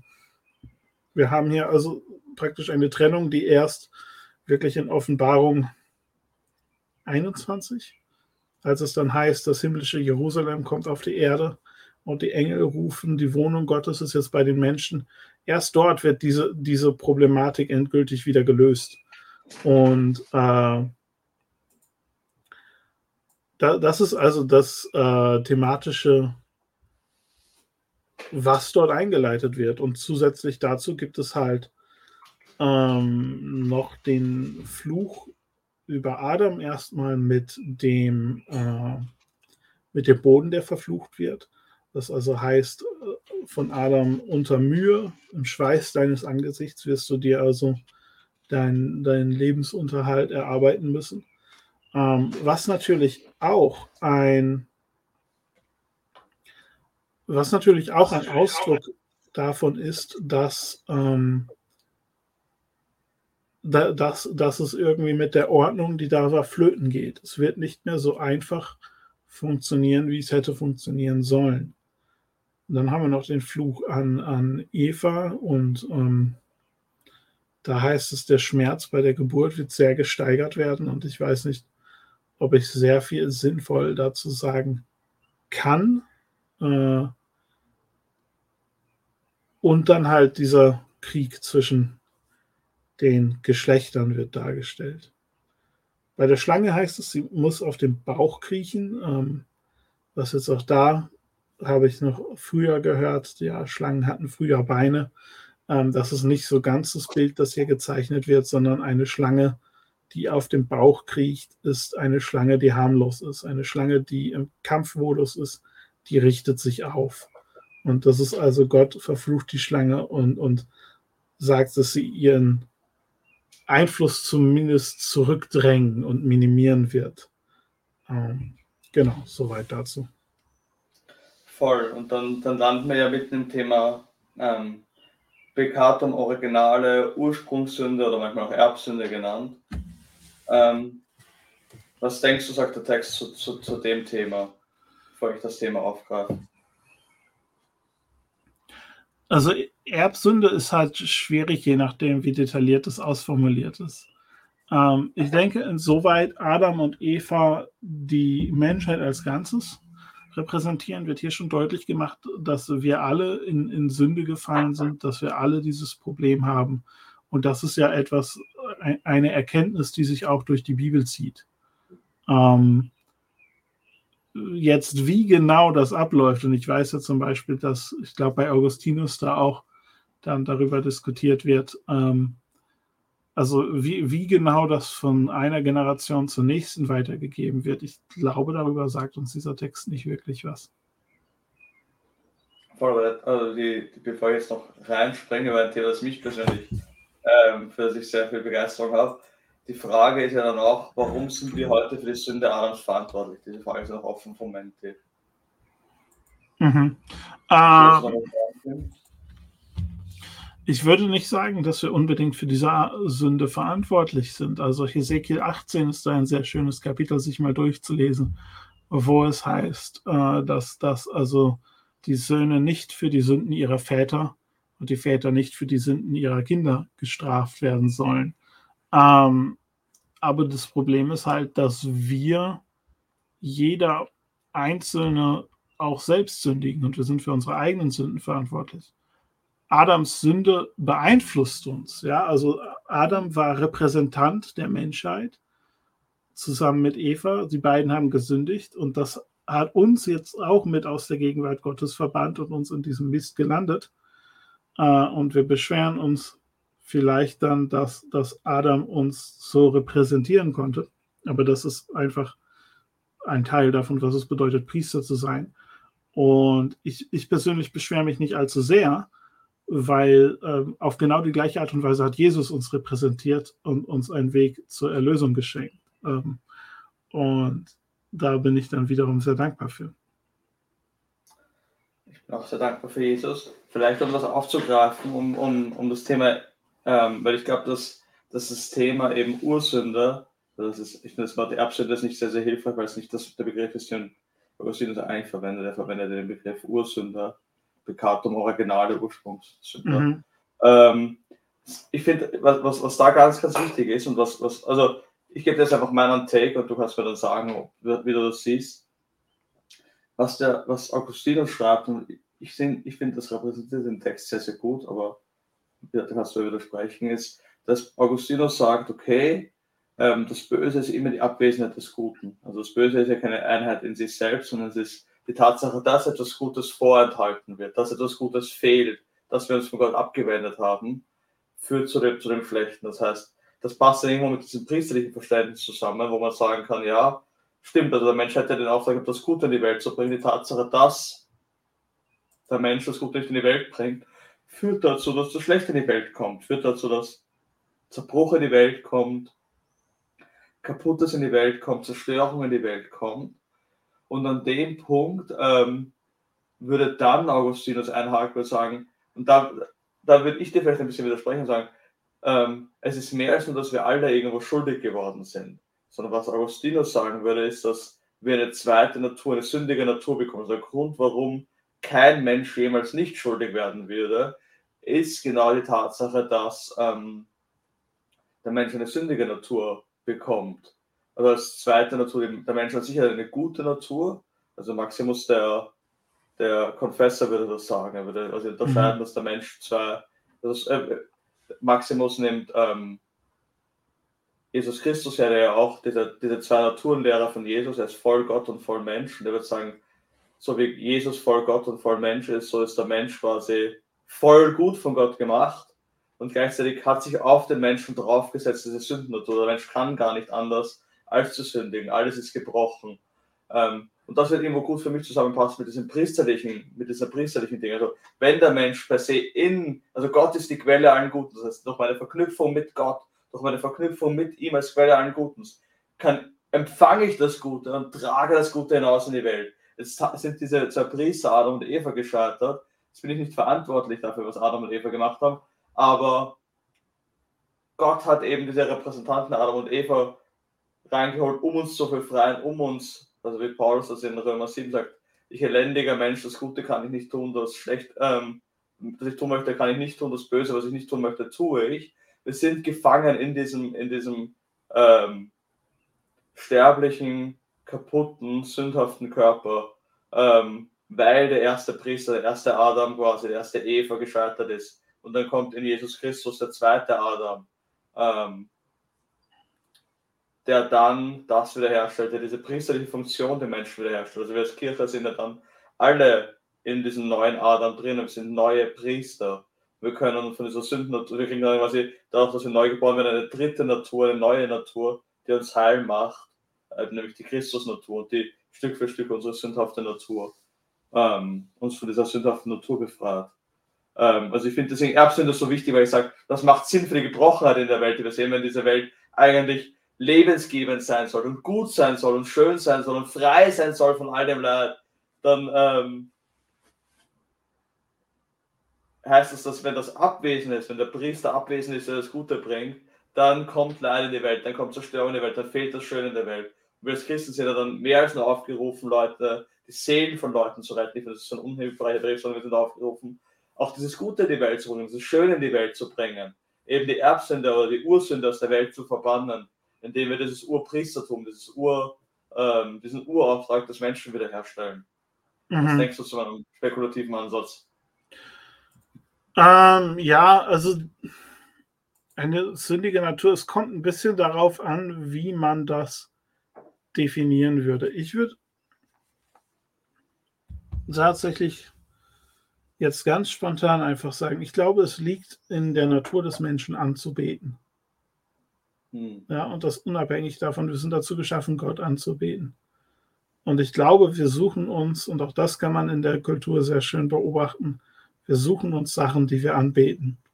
Und hm. dort, wo etwas anderes den Platz von Gott einnimmt, ob das jetzt wir selbst sind, andere Menschen, irgendwelche Dinge, ja, also ein Fußballverein äh, oder was weiß ich. Ich sage das nur, weil ich habe mal so, so äh, in einem Fanradio Fangesänge gehört, wo ich dachte, du tauschst zwei, drei Wörter aus und du kannst das so im Gottesdienst singen. Manche ähm, von uns tragen ja sogar zum Bibel-Podcast Fußballtrikots, ich möchte keine Namen nennen, aber. Ja, nein, nein, das ist also auch ganz schlimm. Äh, genau, also ich, ich, ich, ich, jetzt einfach ganz spontan mein Gedanke dazu. Ich glaube, es liegt in der menschlichen Natur anzubeten und dort, wo wir uns etwas anderes suchen, und das scheint irgendwo im menschlichen Herzen zu nennen und äh, vielleicht wirklich eine Art sündiger Natur zu sein dass es irgendwo in uns sitzt, dass wir uns gerne auch etwas anderes suchen als Gott. Und wo das passiert, da geht es schief. Hm. A.W. Tozer hat diesen schönen Satz, also sagte, es gibt ein geheimes Gesetz der Seele, das sich unsere Seele immer auf unser Gottesbild hinbewegt. Also wenn quasi der Mensch im Ebenbild Gottes geschaffen ist und also in perfekter Beziehung mit Gott, wenn der dreieinige Gott ein Gottesbild ist, dann bewege ich mich automatisch auf Gott hin. Also sind wir wieder bei der Idee von Theosis, davon, dass wir Gott gleich werden sollen. Ähm, das führt dazu, dass ich, ähm, wenn ich irgendetwas anderes als, als Gott ähm, anbete, für etwas, wenn mein, mein Gottesbild falsch ist, dann bewegt sich meine Seele automatisch auf etwas hin, was nicht Gott ist. Mhm. Ich werde immer meinen, also um, um, Paulus aufzugreifen, die Herrlichkeit, für die ich berufen bin, nämlich Theosis, dafür Gott gleich zu werden, in der Natur Gottes ähm, einzutauchen verfehlen, weil ich für andere Dinge lebe, oder? Ja, ja, absolut. Wieder persönliche Gedanken, Tim. Ähm, aber das heißt, würdest du sagen, dass, dass die Welt, also dass, dass ähm, diese Ursünde, also dass, dass die Welt gebrochen ist, dass dieses Priestertum gebrochen ist und deswegen das Gute von Gott ähm, abwesend ist in vielen Teilen der Welt, dann die Auswirkung davon ist, dass wir Leid als Menschen erleben, in der Welt erleben Glaubst du, dass das etwas ist, was diese Flüche auch irgendwo in Genesis 3 uns hindeuten wollen, ohne diese Flüche jetzt im Detail zu interpretieren, sondern der Punkt ist, weil dieses, diese Priesterschaft abwesend ist, ist die Welt gebrochen, ist diese Ursünde hat dazu geführt. Und wir alle sind dafür verantwortlich, wir alle sind darin drin. Also der, der Augustinus wird sogar so weit gehen zu sagen, dass alle in Adam gewesen, ähm, zu einem gewissen Grad metaphysisch. Ähm, und deswegen sind wir abwesend von dem Guten und dann kommt, ist unsere Aufgabe, in Christus zu sein und dafür wieder diesen neuen Priester, diesen neuen Hohepriester zu haben, wie es Hebräer nennen, der das Gute mhm. der Welt wiederherstellt. Ja, sicherlich. Also dieser Gedanke äh, macht für mich sehr viel Sinn. Ich meine, Paulus sagt dass auch, die ganze Schöpfung stöhnt und wartet auf die Offenbarung der Söhne Gottes und damit sind halt, sind in diesem Fall die, die, die Menschen gemeint, die dieser Berufung wieder nachkommen und die Herrlichkeit Gottes mhm. in die Schöpfung tragen. Ähm, man kann dann sehr schnell den Fehler machen und darin so ein bisschen Vergeltungsprinzip mäßig jedes Mal das Eins zu eins sehen wollen. Da hatten wir auch bei Hiob schon drüber gesprochen. Also du musst gesündigt haben, weil dir ist dieses und jenes an Chaos begegnet. Ähm, das würde ich so nun mit großer Vorsicht betrachten. Aber so das Allgemeine, ja, in dieser Welt gibt es alle Formen von Chaos und auch alle Formen von, von, von Grausamkeit, also auch das Selbstgemachte sozusagen. Mhm. Ähm, aus diesem Grund, absolut. Ja, also ich finde äh, gerade also diese Verknüpfung von dem mit dem Römerbrief finde ich weil eben so sagen, das ist ja dann ein Auftrag von uns als Kirche, wenn wir dann in Christus sind, dann werden wir ja offenbar als die Kinder Gottes und fangen an, ähm, auch die Schöpfung von dem Fluch ähm, vielleicht zu einem gewissen Grad zu befreien. Zu genau, also es, es, es gibt dann so, so Vorgeschmäcker. Ich glaube, das Endgültige kommt erst mit Jesus. Aber mhm. ähnlich wie Jesus das hier auf der Erde gemacht hat, er ist auf der Erde gekommen, er hat das Reich Gottes gepredigt und er hat gezeigt, äh, wie das aussieht, wenn, wenn, wenn so ein Vorgeschmack von dem Reich Gottes äh, hm. da kommt. Und das ist auch unser Auftrag, hundertprozentig. Hm. Tim, ich hätte noch so viel zu diskutieren. Ich, das ist, also ich fand es extrem spannend. Ich weiß nicht, wie es mhm. geht, ich weiß nicht, wie es euch geht als Zuhörer. Ich habe irre viel Freude an dieser, an dieser Diskussion.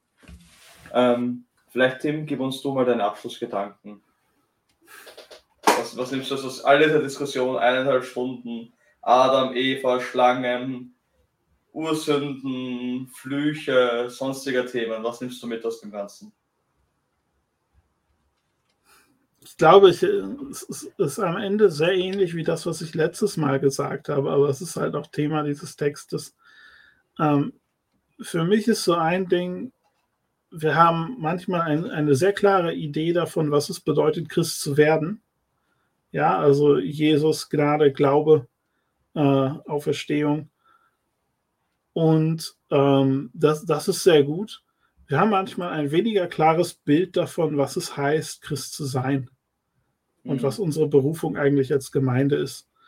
Und ich glaube, diese, äh, diese ganze Thematik der Repräsentation darin, dass wir die Herrlichkeit Gottes, die Fürsorge, Liebe, Weisheit, Güte Gottes in diese Welt tragen sollen auf ganz unterschiedliche Arten und Weisen, ist da ein, ein sehr wichtiger Baustein. Und ich würde einfach ermutigen, dass man das mit ins eigene Denken, ins eigene Leben, ins eigene Beten aufnimmt und, und Gott fragt, hey, wie kann das in meinem Leben und in meiner Gemeinde aussehen? Hm. Ja, mein, mein Abschlussgedanke ist, ist ähm, also ich bin jetzt nochmal am Ende unserer Diskussion, eben diese, diese, einerseits diese Tragweite, also diese unglaubliche Tragweite des Auftrags Adams, diese unglaubliche Tragweite des, der Auswirkungen dieser, dieses Sündenfalls, also dieser Ursünde, die unsere Welt zerbrochen hat. Und dann, wie du es am Ende auch erwähnt hast, diese unglaubliche Größe, die, es bedeutet, dass Jesus Christus uns in dieses Projekt hineinholt, dass Jesus Christus dieses Projekt fortsetzt, erneuert, wiederherstellt und uns einlädt, davon teil. Also als Christen jetzt eben diese priesterliche Funktion einzu, für priesterliche Funktion einzutreten, sagen, Männer und Frauen sind berufen, Priester zu sein, diese Schöpfung, ähm, so wie du das am Ende gesagt hast, ähm, diese Schöpfung von dem Stöhnen erlöst, die Menschen auch von diesem Stöhnen erlöst. Also nochmal dieser ganz starke Auftrag, den wir haben, diese Schönheit, diese Güte Gottes in die Welt zu tragen, diese Herrlichkeit Gottes in die Welt zu tragen, weil Jesus Christus von den Toten auferstanden ist und für unsere Schuld gestorben ist. Ähm, was nochmal ein ganz anderes Thema ist, aber doch ganz, ganz stark verknüpft ist mit Adam und Eva. denke ich. Mhm. Tim, ich danke dir extrem für deine Expertise, für deine vielen, vielen Beiträge. Ich danke auch denen, die zugeschaut haben, die viele, viele tolle Fragen reingestellt haben, die tolle Kommentare geschrieben haben bei YouTube. Ähm, das hilft extrem, wenn ihr aktiv teilnehmt. Danke euch für die Geduld. Ich weiß, es hat draußen 30 Grad und man könnte auch grillen und beim Pool sitzen. Ähm, ich danke allen, die sich das Video angeschaut haben. Ich möchte alle, die jetzt heute noch zuschauen, ähm, einladen, dass morgen nicht nur der nächste Webcast ist, sondern auch ein Live-Event, also für alle, die im Großraum Wien sind, haben wir morgen ein Event, der heißt Viele Wege, ein Gott, Pluralismus, Toleranz und Spiritualität, wo Profundum mit der ÖSM und mit Campus Connect gemeinsam ähm, ein Event plant. Ähm, für alle, die noch nicht von mir genug gehört haben, ich werde dort einen kurzen, im Stil eines TED Talks, einen kurzen Vortrag halten, also 15 bis 20 Minuten, eben über dieses Thema und dann wird es eine riesen Q&A-Session geben mit einem Bluesmusiker dazwischen, dem Roland Stinnauer. Also herzliche Einladung morgen 18.30 Uhr ähm, zu dem Live-Event, bis um 19.30 Uhr zu dem Webcast. Und ich Stelle möchte mich auch verabschieden. Ich möchte noch alle, die sagen, hey, es hat eine richtig Freude gemacht, da über die großen Fragen nachzudenken, eine kleine Einladung weitergeben zur APEC, bevor wir enden. Vielleicht ganz kurz das APEC-Werbevideo dazu. Du fragst dich, wie Glaube, Vernunft und Zweifel zusammenhängen, wie wir Antworten auf die großen Sehnsüchte des Menschseins finden, was das Christentum zu kontroversen Themen wie Sexismus, Intoleranz, Homosexualität, sozialer Ungerechtigkeit, Realität und Pluralismus zu sagen hat. Du fragst dich, ob der christliche Glaube wirklich schön, wahr und gut ist. Wenn du lernen möchtest, auf diese und viele andere Fragen in deinem Alltag, an deinem Arbeitsplatz, in der Schule oder an der Uni Antworten zu finden, dann möchten wir dich herzlich zur APEC der Apologetics Academy einladen. APEC, ein Jahr, vier Trainingswochenenden und sechs Kleingruppentreffen. Gemeinsam das Denken vertiefen, Gott dadurch neu erleben und Brückenbauer zur christlichen Hoffnungsbotschaft werden. Mit dabei sind unter anderem Theresa Heiser, Dr. Christian Benzel, Christopher Wurm und ich. Sei dabei.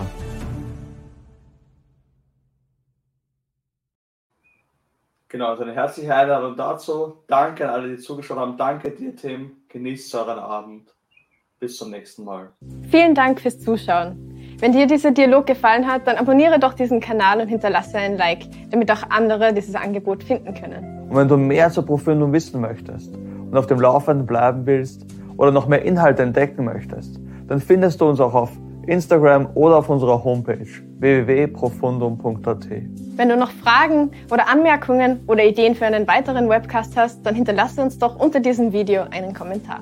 Profundum ist ein Projekt, das von Spenden lebt und wird möglich gemacht von vielen Partnern, die mit ihren finanziellen Beiträgen das ermöglichen. Wenn du auch in Zukunft solche Gespräche sehen möchtest, dann schau doch auf unsere Homepage auf den Spendenbereich. Dort findest du mehr Infos und Möglichkeiten, wie du selbst Partner werden kannst für dieses Projekt. Bis zum nächsten Mal.